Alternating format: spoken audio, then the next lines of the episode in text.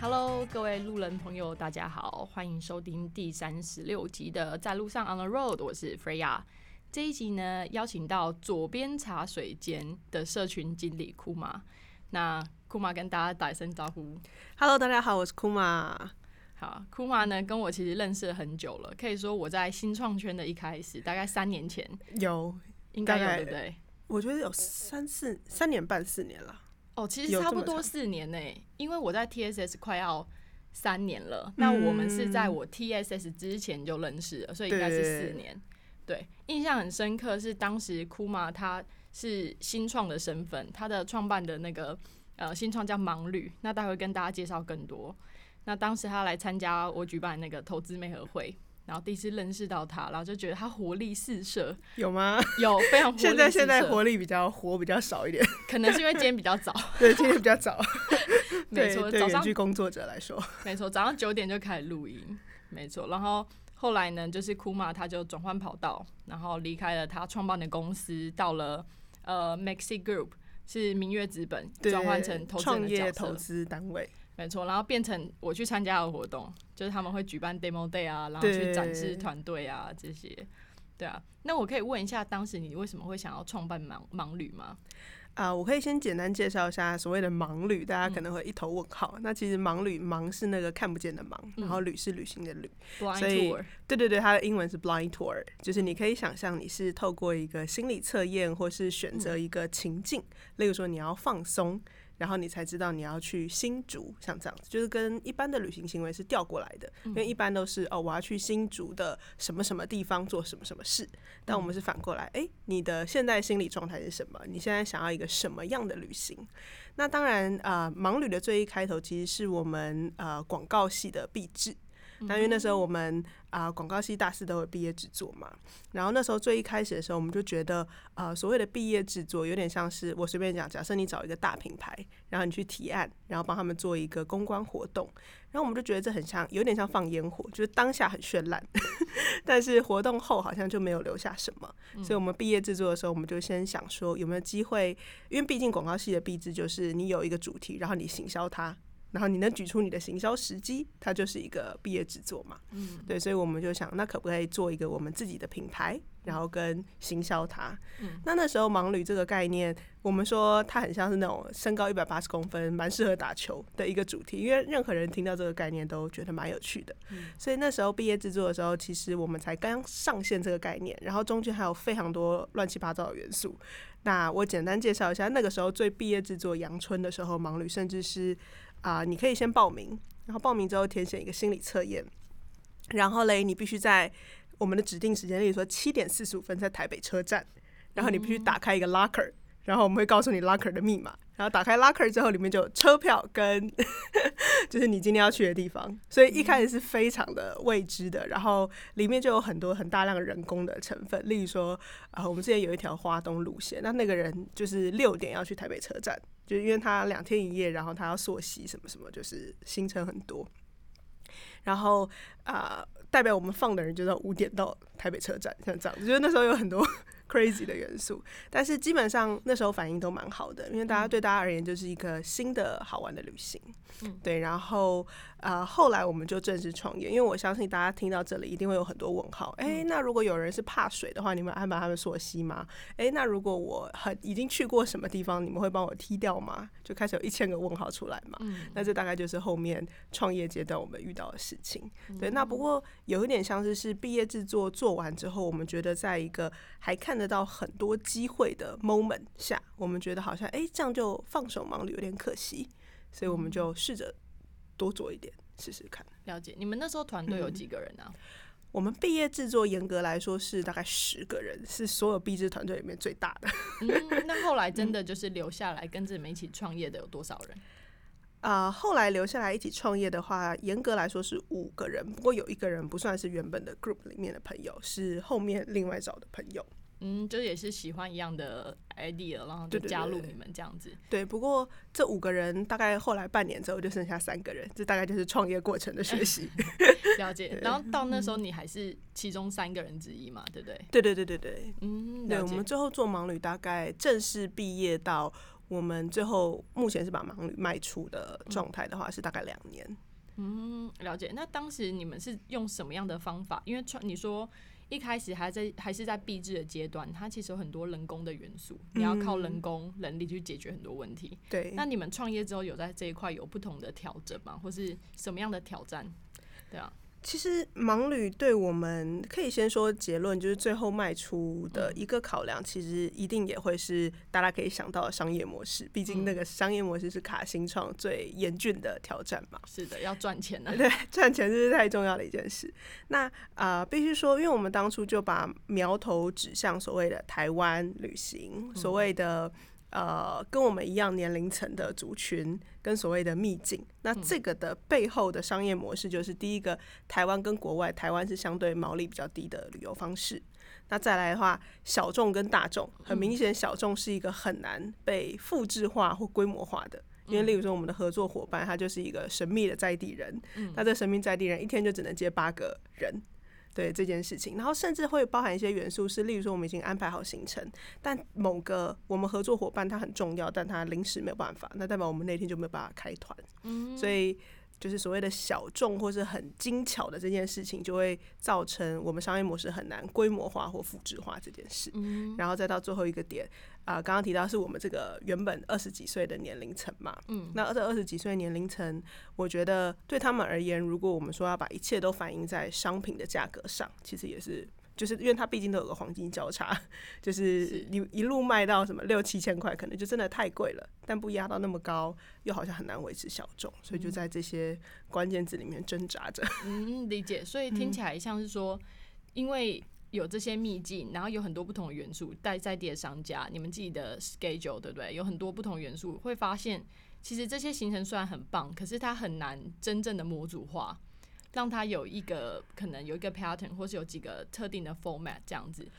我们尝试要去做模组化跟 format，、然后我们会笑称，如果币制是一点零版的盲旅，是，然后我们就一路一路做到五点零这件事情。然后那时候其实我们多少有些商业顾问啊，或是那种学校老师来当我们的指导教授，然后老师就很喜欢指着我的，也不是指着我的鼻子啦，但是他就一直跟我说：“你们这些艺术家不要再管行程的满意度了，你们现在就要想办法规模化，就是因为我们心中有一个。”对盲旅的最理想的产品模样，嗯，然后我又是一个可以说玻璃心嘛，但是就是一个我很期待出去玩的旅客是开心的回来的，而不是生气的，所以可能对那时候我来说，我希望我的评价至少在八分以上。但是盲旅一开始，大家可以想象，一定是充满了意外、跟挑战、跟各种中间的问题。所以之所以从一点零修到五点零，就是我们一直在想要怎么把产品做得更好这件事情。嗯然后就被老师说：“你们这些艺术家，就你知道，未来要修出一个满分产品，但是后来当然就是这个满分产品的售价太高，或满分产品嗯很难规模化的问题就出现。嗯，可以理解，因为就算是今天有一个很完美的行程好了，呃，可能十根去体验，十根也有不同的结果，对，就是很有时候很难满足每个人对这个旅程的期待，因为其实有很多不同的变因嘛，搞不好他今天心情就比较不好，搞不好忽然间下雨，搞不好什么东西，其实影响的层面蛮多的。对，所以当时你们的策略就是，你们是在什么样的契机之下把就是盲旅就是卖掉的呢？呃，这其实对那个时候我们的来说，有点像是我刚刚有提到说，我开始做盲旅这件事情，一来是我喜欢旅行，这件事是确定的；那二来是我看到了很多机会，因为我们就觉得，因为当初我们一开始就会提说，哎、盲旅其实是一个啊、甚至你可以结合一些偏乡或是社会公益的概念。嗯，深度啊，然后串联在对对地啊，例如说，我们用盲旅把大家骗进来，然后但是带大家去一个偏乡，这不是一个很好的，对对对，我们前面用行销手段，后面是实际达到这些 impact，然后我们相信大家也会很喜欢这些地方。是对，那啊、呃那个时候对我们来说，我是看到很多机会，然后到后面商业模式这个关卡，因为我其实内心是相信任何一个创业主题的商业模式都是可以慢慢调整成最适合的。嗯，对，但是对那时候的盲驴其实来说，我们的所谓的 B to C 出团，就是我们直接让客人出团这件事情，其实它一直都不是我们的主要商业模式。嗯，那我们主要商业模式就可能是 B to B 的接案，例如说我们会之前有做一个桃园机场捷运刚开通的商业案，然后去跟九份。观光局做一些旅游案，但那些就已经不是盲旅了，那些就是很像我们只是一个创意的旅游行销公司，然后就做一个什么机场冒险地图啦，然后九份的是什么实境解谜游戏，我们根本 根本不是实境解谜出身的，但是我们就会去设计这些实境解谜。对，然后后来对那个时候的我来说，应该说对我跟我们的团队来说，我们各自有不同理由，必须要暂时放下盲旅。那可能对我来说，我喜欢的是创业这件事情，但我觉得盲旅经营到后面，目前比较像啊，有点像是它是一个小工作室的感觉，就它已经不再是，或者它必须要花更多力气才能让商业模式被 switch 好这件事情。然后那那时候我来说，很想要做一些啊。更大的事或 更更商业冒险的事情，对。那其实那个时候我们是花了蛮多时间，因为对我们所有人来说，最不想要见到的结果就是关掉网站，结束这一件事情。嗯，所以我们花了是蛮多时间去找适合的伙伴。那最后就是有一个我的朋友，然后他也很喜欢盲旅，然后他就把公司买下来，然后所以目前盲旅还有继续经营着哦，而且帮他们广告一下，就是他们最近也出了很多什么一日 bartender 的职人系列，或者是去日式酒店探险，像这样子的行程。嗯，了解，听起来很有趣。对对对，一日系列这样哦，所以不是在一个很商业的场合之下，而是有点是找朋友来，有点顶浪的概念啦，就是可可以这么说，继续 就是传承。同样的就是呃理念，然后失去了经营，然后找更合适的人，然后是对这件事情呃更有更有想法的人过来接手，那你就可以持续在创业圈里面去做可能更更大的探险，然后更想做的事情。可以这么说。那你当时探险探到那个明月资本啊，很大转换，是因为你你当时就是因为卡商业模式这件事情，所以你才对。有关就是投资啊，资金这些产生兴趣才加入，就是投 VC 这一块嘛，投资人这一块嘛。呃，可以这么呃，可以说我当初会认识 VC 这个领域，就是刚刚说那个明月资本这边的老板，嗯，是我用创业者的身份去 pitch 的时候 认识他的。对对对对，然后可是后来就有在保持联系，所以刚好。那个时间点跟 moment 下，他就把我找进去，就是刚好我们也要卖出，然后刚好他们也需要做一些新的设立，嗯，对，那我就进去。这样子。他当时是你当时进去的时候，想象之中你会做到什么样的工作内容？我可以承认说，我想象的画面就是大家现在对创投身份应该有，就每天穿的漂漂亮亮的，然后踩着高跟鞋，然后很专业的样子，然后走去各个地方，甚至飞去各个地方，然后坐下来对看团队，然后一天看了一些团队，然后一个月出一个报告，我们要投资哪一个？大概 before 当然是这个想象了。那实际上呢？实际上，其实我觉得实际上跟这边大同小异，就是跟我的想象范围。但是我觉得也是，就像是我一直很喜欢一句话，就是所有事情你都是做了之后，你才知道你喜不喜欢。对，那其实实际上也大同小异，当然也包含其实投资人的背后还是要处理很多很多繁文缛节的事情。然后这个繁文缛节已经不是 paperwork 这件事，而是。可能包含你必须跟所有人都保持很好的关系，嗯，就是像是身为创投的角色，跟所谓的创业加速器，嗯，或是 TSS，或是这些朋友应该用什么样的关系维持着，或是投资人就是想要看某个漂亮的数字，那你要怎么跟团队要出这些来？就是它里面当然有包含一些这个这个元素在，但我觉得对那个时候的我来说，呃。相对来说，我反而觉得原本我想象我很喜欢穿着高跟鞋、西装笔挺的样子走在路上，啪啪啪啪啪。但是后来我发现，其实我没有很喜欢，我喜欢穿的比较 casual，然后比较舒服。没有啊，如果你想穿高跟鞋和西装在路上跑跑跑，你不用加入也可以。你现在就是 你现在去居两千买一套就可以了，直接帮你实现这个愿望。可是那时候就是你想要，就是所谓的商场女强人这件事情，这种感觉。对，然后。啊，我觉得实际上给我一个很大的转变点，还有是，呃，毕竟当初我也是从创业出身，然后我觉得可能是这个元素，或是我本来就是这样的人，就是我很期待能创造所谓的 social impact 这件事情。我很期待我的任何行为跟努力是可以带给这世界上任何一点小小的转变，哪怕盲旅一个月只有让，例如说一百个人出团，我就觉得我对这一百个人造成了改变这件事情。对，那啊，我觉得金融或创投圈，我相信它的改变还是很长期的。毕竟，如果我们今天投资了某间公司，让这间公司继续下去，然后这间公司未来可以造成更大的 impact，可能，但是对我来说，我可能就比较急，我就会觉得，哎，其实因为你大家其实也大概抓得出来，一个创投的投资，除非一些投资手非常快的，不然可能一年一两个 case，两三个 case 或三四个 case 就差不多了。然后啊，最后要要决定要怎么投这个投新创公司，其实我相信也都是所谓的 founding partner level 去决定的事情。对，所以我就觉得，哎，好像我很积极的参加这些活动，但我好像比较少真的能创造出 impact。可能从我的角度来看，我比较没有办法感受到这个能量。嗯，对。然后当然还有另外一件事情是，我还是很喜欢，就是这个领域下可以各种交朋友，就像是跟 Fred 这边会保持联络，也是都是一直交朋友来的。听起来在创投的这个角色上面，其实你要不断的转换身份，然后戴不同的帽子，跟团队沟通啦，跟你的就是上面的长官们，对不对？出钱的大大们沟通啦，对。然后呃，办活动其实跟不同的来宾就要一直不断的转换帽子，不同的身份，然后也有跟自己的同事，就是各各种的身份，然后还有对外对内，就感觉又要做到公关。又要做到就是策划，又有一点管理的成分，嗯，然后又要有这种呃研究员的精神和态度，去理性的分析团队的这些成长之类的，所以听起来是一个感觉 all in one 很密度很高的一个工作。对，就是在表现表面上商业女强人的背后有很多不同的帽子。然后这点还可以稍微小补充一点，就是我发现。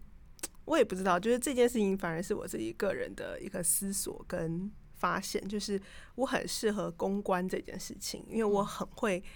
戴帽子。我我原本会称他戴面具，就是瞬间 投资人嘴脸上升，然后或者瞬间，或是或是你知道，在呃投资圈，你可能没办法了解所有的产业，但是你跟团队面谈的时候，你就必须很专业，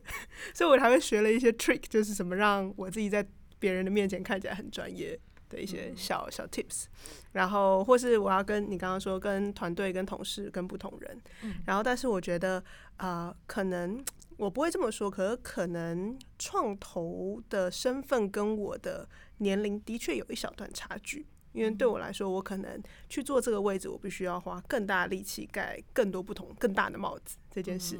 帽子还还有点重，还有点太大了，这样 对，还有点太大。然后我就觉得。例如说，像现在在就是左边茶水间啊这里，我就尽可能让自己是，我希望我是真实的，我就不再是。我当然相信每个人可以偶尔一个时间去转换，但我觉得可能在创投那份工作下，不论怎么转都不是我，你知道吗？就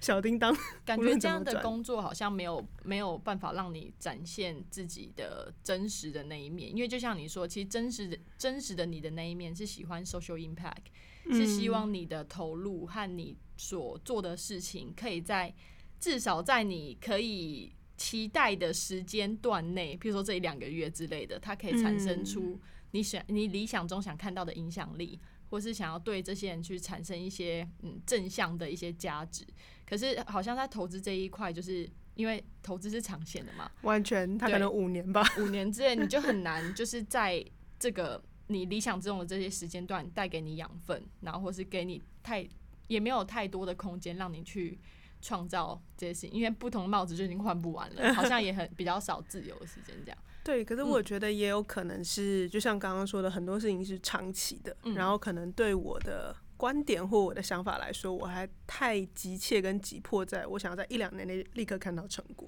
嗯，可以理解。不过也说，就是因为有人说投资跟做实业，就是做一个企业这件事情，其实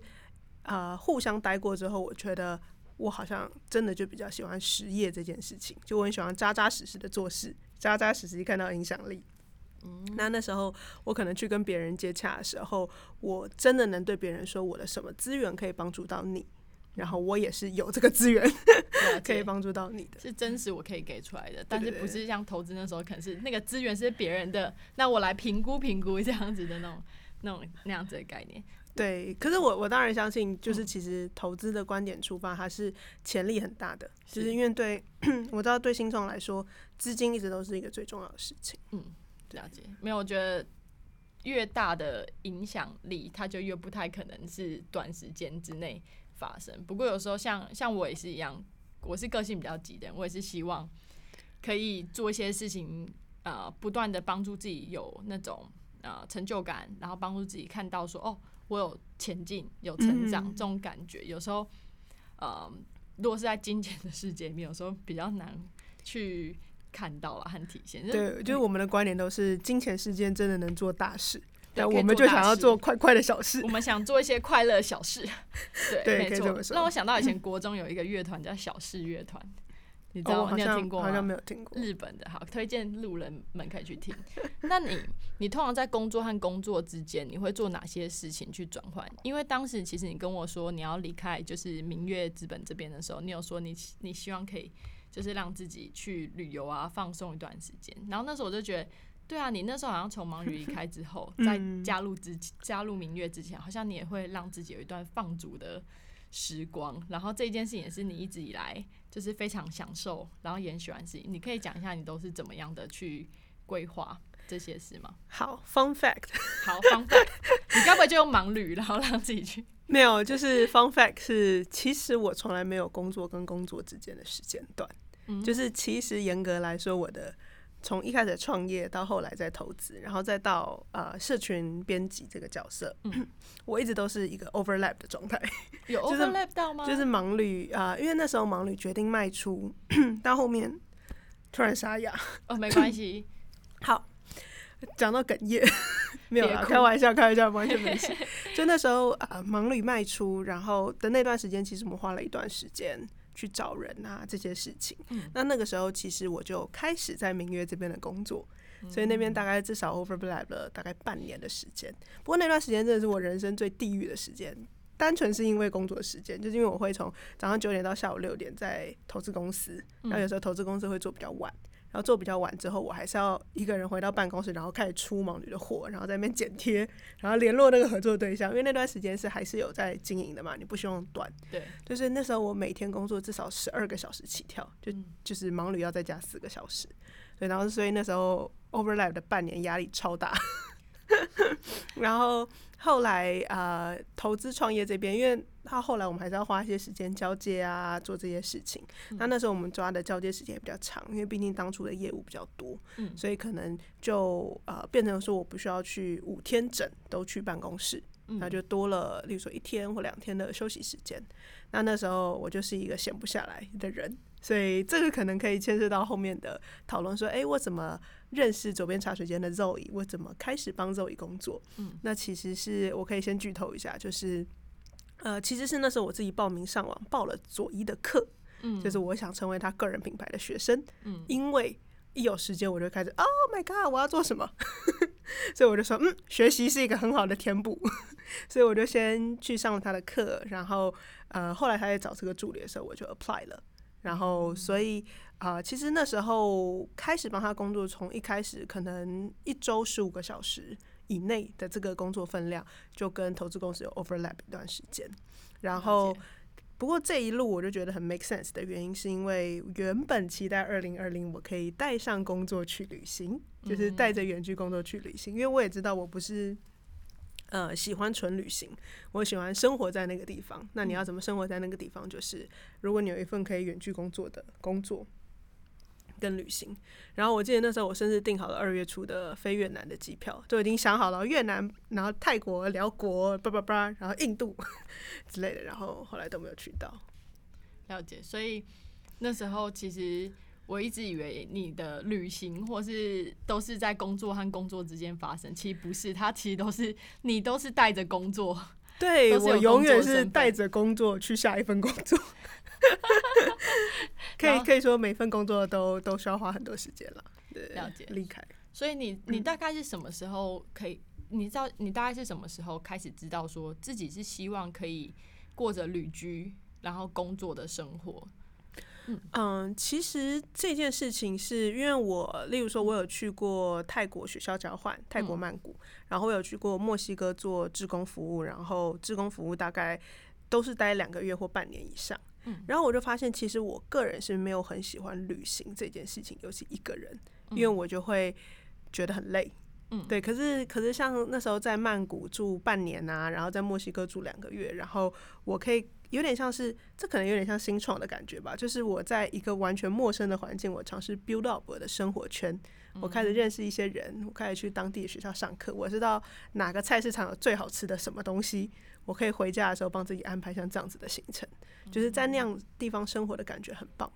对，所以我一直都一直以来都知道，我是喜欢居住在一个地方 build up 我的生活圈，rather than 就是一路旅行。的，因为我就觉得一路旅行一路换，然后认识两个人，然后又再走，我就觉得很累。对，了解。所以听起来是你本身就有那个创业的基因嘛？就是创，可以是创什么呢？对，我觉得是“创”这个字。你就是“创”的这个字，然后你可能是创作，或者是就是为自己创造一个理想的生活，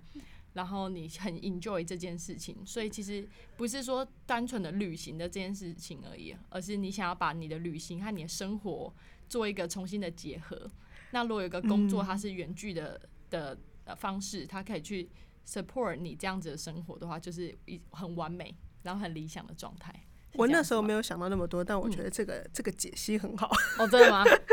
我我大概知道，我人生就是很喜欢“创”这个字，从一开始创业，然后到后来的创投，嗯，然后再到现在。我觉得可以说是你刚刚说的，有点像是把创这个环境跟我需要的工作形态结合在一起。对，当然现在后来二零二零当然都在台湾，是的。我可能有抓住那个尾巴去了一下印度，然后就就回来。印度是什么时候去的呢？二月份，二月份的时候。对对。但那你不是说要去泰国和？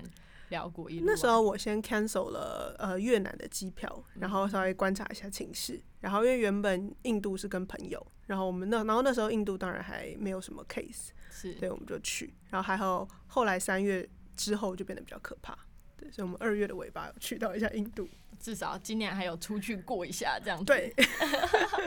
了解。那在你去过的就是国家里面，你有什么地方是你最最喜欢的吗？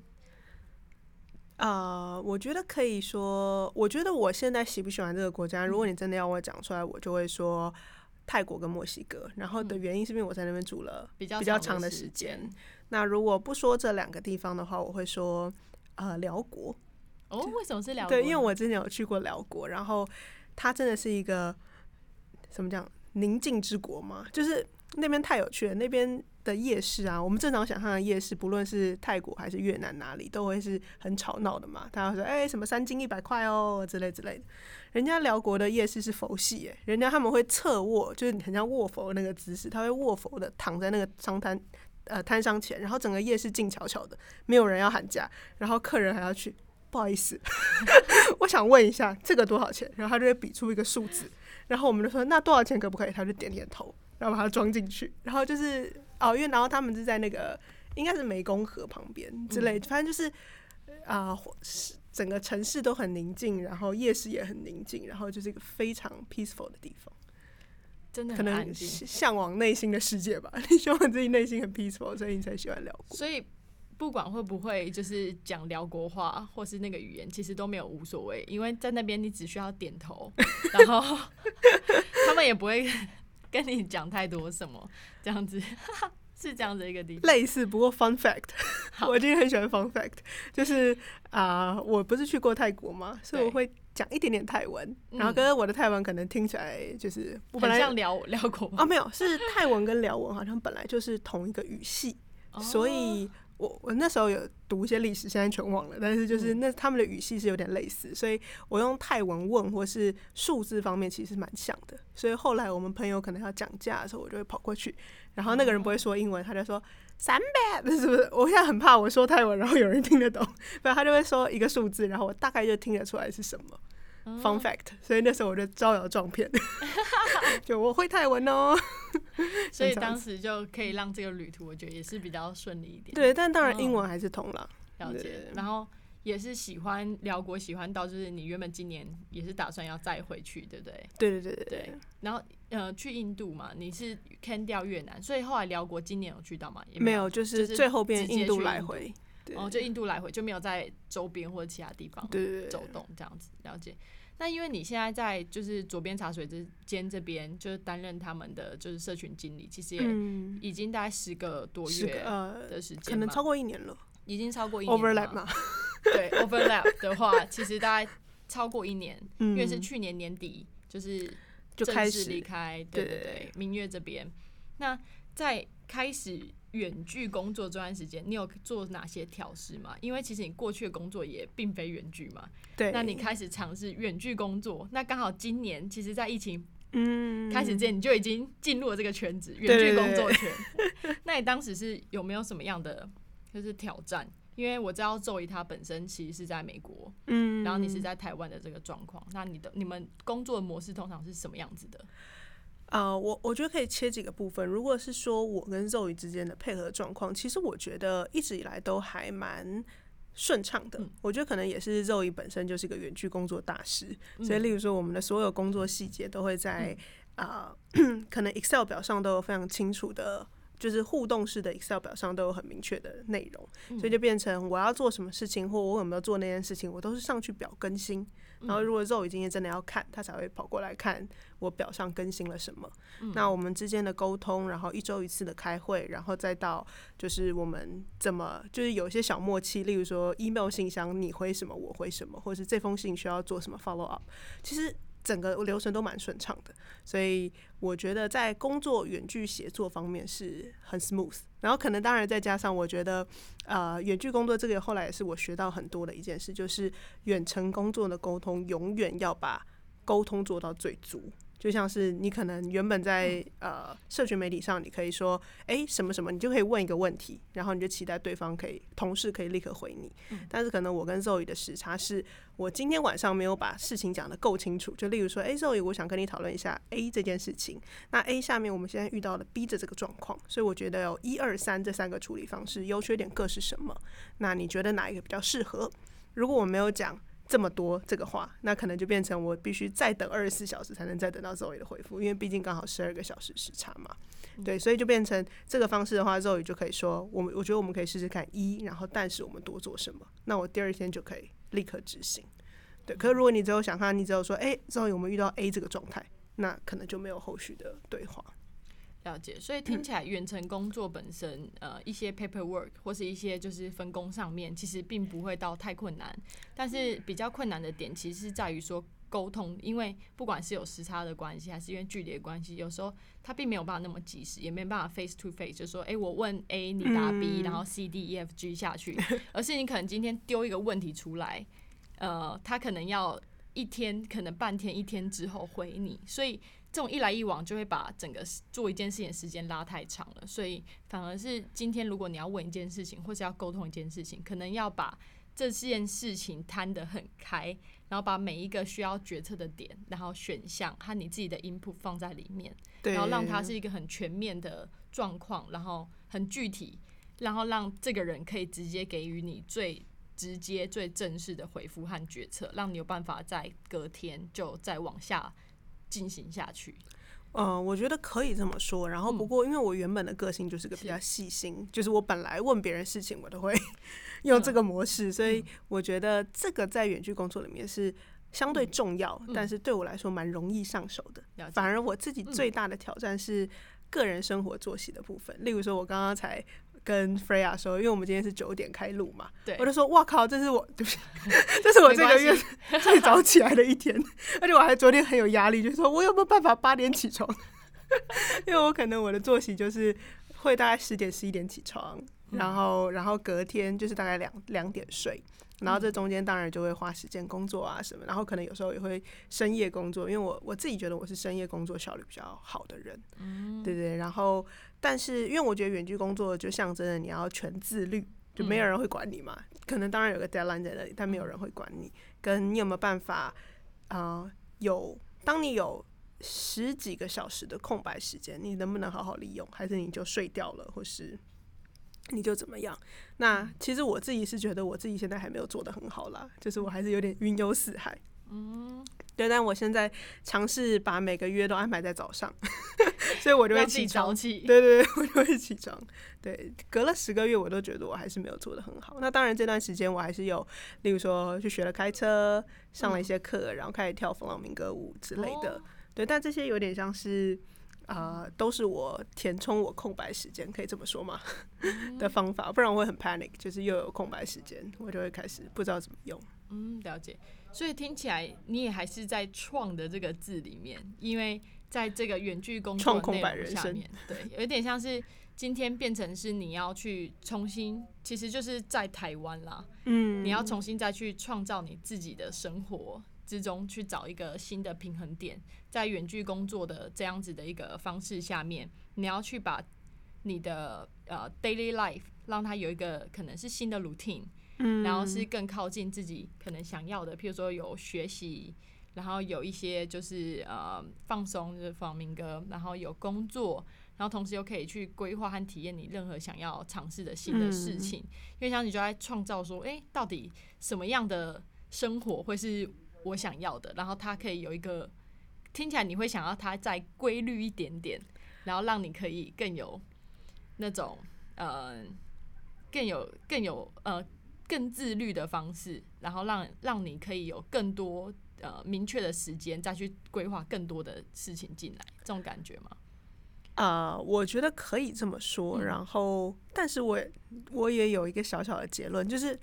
啊、虽然我觉得好像创业、创投到现在远距工作，嗯好像都真的是尝试每一份工作之后，你就蛮明确知道你喜欢跟不喜欢的元嗯素。那其实我觉得。我也不是说奴性比较强，但我可能是比我想象中更适合办公室的环境。嗯就是这份远距工作反而让我有这种感觉，就因为我很需要，例如说同事，嗯的这件事情，而且甚至是坐在旁边的同事。所以像现在远距工作，我甚至会去共同工作空间，单纯是因为我希望有一个坐在我旁边的人跟我一起工作嗯 这件事情。那我当然相信办公室里面还是会有一些比较累的沟通啊、交流啊、相处。但是我就觉得，诶，我好像比想象中更适合呃办公室的时间跟办公室的伙伴这件事情。那当然，如果中间有适度的自由，例如说一两天是可以远距的，说不定这会是一个更理想的状态。了解，对所以有点像也透过这样子的一个现在差一年呐、差不多一年多的这个嗯体验之后，发现哎、诶原来我可以有有这些喜欢的元素，现在抓到之外，现在就变成说哦。又有更新的发现，我要我比想象中更适合办公室，这到底是什么有一？个同事，然后或者是有一个更再规律一点点的生活，就是 work life balance 这种感觉，或许可以帮助你有一种，我觉得是更稳定嘛那种感觉。或是更有向心力，或是嗯或是我可能更更适合 teamwork，所以我才会更期待回到像办公室的环境。对，不过这个我觉得。就因为这段时间，因为其实相对来说，创业跟创投那段时间其实很像是赛跑，你知道手刀在冲刺的那种 moment，所以我觉得现在也是一个蛮好的，稍微扩档一下，然后走走看看，走走看看，说不定。有些新发现。那你其实你说到当时会加入左边茶水间，是一开始因为有去上呃周瑜的课，那想要了解一下说可能在个人品牌经营这件事情上面，因为你当时其实也有在讲说你想要把你这种旅居旅居的生活态度，嗯然后你旅居的时候的一些体验啊内容，就是放到 IG 上面跟大家分享，然后可以有一些新的 新的一些体验和经历这些这样。那其实你当时也是因为对这样子的内容和议题有兴趣嘛，嗯然后去接触到这一块。那你自己就是有什么样的体验呢？你也会就是朝向就是发展自己个人品牌这一块持续的迈进吗？呃，我刚刚有中间进入了一段尬笑，对 的原因是，的原因是嗯啊、因为那时候跟你 update 的时候，我有开了一个 IG 账号嘛，嗯然后我就在更新，然后啊、可这样讲起来好像我是一个很难搞的人，就是我就会发现，其实 even 在个人品牌这个过程中，我也是嗯。不断透过尝试来感觉自己喜不喜欢这件事情或这个嗯。表达方式。例如说，啊，原本单纯可能透过 IG 天文的方式，或做过 IG 的直播，嗯。或是透过写文章，然后到我最近要开始开 Podcast，嗯。然后我们的主题我也是从异国生活讲到创新创业，然后再讲到什么。那身为一个个人品牌课程的主教，你永远知道这些行为都是很错误的。就是一来你的主题很乱，就是你没有一个 niche，就是所谓的利基市场。嗯，然后二来啊、可能媒介上你必须啊、选择，然后跟专心去经营，而不是遍地开花，就是每个地方都想要做一些事。然后不过我觉得。啊，如果要说个人品牌经营里面学到的东西有几个的话，我觉得有第一个的话是，啊，毕竟这个个人品牌一定是你自己的事业，是所以你觉得要用你最觉得舒服的方式。所以，呃，我觉得其实对我来说，我一直在换平台，可能某种程度上也是一种，呃，我感受一下我喜不喜欢用这个方式来表达我的想法跟意见的这件事情。那当然，第二个的话是，我觉得它类似于创业，就是啊、有点像是当初我创盲旅，然后到最后离开，我觉得是因为我很喜欢这个主题，但我没有到热爱做这件事情。真的要说，可以说我享受在热爱创业的感觉，或者对那个时候对我来说，我还不知道创业这件事。嗯。那我觉得个人品牌也是一模一样，就是因为其实我们有看到很多学员，然后他很努力做一个议题，不过啊、他们说当这个议题是别人帮你打分数的，就例如说别人跟你说，哎、你这篇的啊、流量多少，你这边获得的赞多少，你其实内心会容易很受到很大的冲击。如果不是你真的一个真心诚意想要跟别人分享某件事情的这个 passion，、你真的会没有办法继续经营下去。然后，所以对我来说，我觉得总结来说，我觉得我之后应该不太会把个人品牌当成我自己的事业，因为刚刚说我其实比想象中更喜欢办公室的环境嘛。那我其实也不排斥，甚至是我有想说，哎、那几年后我想要再回到创业的氛围，因为我好喜欢有自己的团队的感觉。那呃，但是我觉得个人品牌应该会是一个我在这条路上我记录自己的方式，所以就算主题很杂，就算媒介我现在好像还在尝试当中，但我希望它是来自于，因为我很真实，就是我对个人品牌应该来自于的热情，是我单纯想分享我的生活跟观点，对，而不是视之为事业，像这样子。嗯，理解。所以你的建议其实是说，如果今天你是要经营一个个人品牌，除非你有一个很热爱的议题，就你真的很想要在这个议题上面题对分享啊、讨论，然后你对这个议题是有有热衷的，然后你是因为你真的很在乎这件事情，然后的人人的，但可能不是，就是说你想要用这件事情是，譬如说呃去赚到钱啊，或者说啊去取悦你的听众或什么，因为这些人永远不会。呃，一百个听完你的，也不会说全部都满意，所以就会有很多的很挫折那一面，除非你真心的热爱这件事情。所以听起来你在这整件事情的学上面，不管是你从就是创创办盲旅啊，然后到就是创投，然后到现在左边，然后和你自己可能喜欢这种旅居，然后远距工作，你你发现其实你你也发现你其实不 care 你所谓的个人品牌，你还是会做，可是做方式是因为我知道我热爱分享生活，这样，可是我不是热爱什么特定议题，但是我热爱分享生活，所以我会用。我可以尝试的媒介，然后持续的去创造自己的路，可能是诶，我喜欢这个平台，不喜欢这个平台或什么，可是你就是忠于自己，然后也就是把自己的生活分享出去，是这样子的方式吗？我觉得可以这么说。然后，呃，我自己目前有时候我也会稍微小彷徨，就是我就说，哇，我走了这么多路，然后我的答案都是叉叉叉叉叉叉，会不会有一天哪天我的人生八十岁了，我还在叉叉？嗯，我不喜欢这个 的这件事情。但是我觉得啊、可能我还是很相信，就是试过越多错的，你才能找到最喜欢的。可是每一个里面你都会有我喜欢这个，不喜欢这个。那目标就是把喜欢的慢慢收集起来，嗯。就会变成理想的样子。不论是个人品牌或是人生或工作这件事情上，了解，因为我在想啊，就是呃，我觉得很有可能啊，就是我们真的是到八十岁还一堆叉叉，怎么办？因为我们 我觉得我不适合这个平台。对啊，因为我觉得我们喜欢创创作的人，或是创造的人，其实本身就是一直在尝试和找出新的东西嘛。嗯那你如果不断的在做这件事情，它就是自然而然，你就是会得到一堆叉叉。是啦，对啊你就是活在自己的世界，才不会有更多的叉嗯叉。如果说我就是抓住一个东西，然后我就是就是一直往前走，然后我也不去尝试新的，那当然我就不会得到其他的叉叉，可是就少了很多创作和尝试的这个机会，这样子。那既然你刚刚提到说就是 podcast 这件事情啊，你接下来会想要就是做什么样的 podcast？名字想好了吗？然后你会想要做什么样的内容？那你提到说分享生活，然后你打算就是用什么样的方式去？就是跟这些听众们互动呢？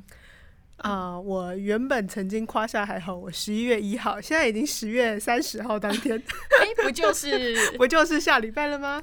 啊、我可以先说，我觉得我定位有想好，不过这也只是我的一个尝试，就是呃，其实我一直以来我都有一个粉砖或是网页叫做呃库呃一开始是库马的异国日记，嗯。那那个异国就是原原本原本是墨西哥日记啦，就我嗯。记录去墨西哥，然后回来之后就嗯怎么可以是墨西哥？然后因为那时候刚好要去泰国，我就说不行，再继续这样改下去，粉砖名称没有改完的一天，嗯。所以我就改成库马的异国日记。嗯。可是后来不论是创业或创投都待在台湾嘛，嗯。然后那就有点废除。可是我觉得好像我还是很喜欢日记的形式。那所谓的日记概念就是呃分享一个当天发生的故事，跟这个故事告诉我的想法。嗯那呃目前会想开始做 podcast，有一个原因是因为有人说他觉得我的声音听起来蛮。稳定的，就是有一种他们会说安定的力量。我说这是什么？奇怪的 对奇怪的团体，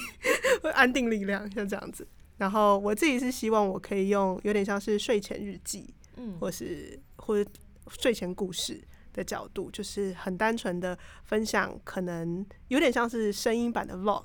我想要嗯。做这件事情，就是可能隔了三四天，我就稍微讲一个这几天发生的一个故事跟我的想法，嗯然后大概十分钟一集，然后我希望它是起到陪伴的作用，有点像是睡前或是你很累的时候，你单纯想要听一个嗯。一个故事，然后可能诶，我最近办了一场万圣节派对，然后但很惨，但发生了什么事？但这件事告诉了我什么样的事情？嗯用声音去记录你的，就是有点像声音版的网志，然后去分享你可能这几天这或是这一周，你可能有一个就是小小的总结，然后去嗯，讲一些你可能这礼拜发生 highlight 发生的事件，然后你在这里面的学习或体悟是什么这样子。对。然后我自己期望是可以达到陪伴或是比较疗愈的作用。那我觉得这好像在台湾的 podcast 目前比较少，还是有人在做，但是比较少一点。嗯，了解。那名字的话就会一样，叫做就是库马的异国，库马的深夜日记，但我觉得听起来好像有点奇怪。好像会讲一些十八禁的内容的。对，我我我再再再 tune 一下，maybe 今天你看现在录完也才十点嘛，对，可以回去 work on this。对，了解。好啊，那前很期待就是库马之后可以有他自己的那个 podcast 的平台，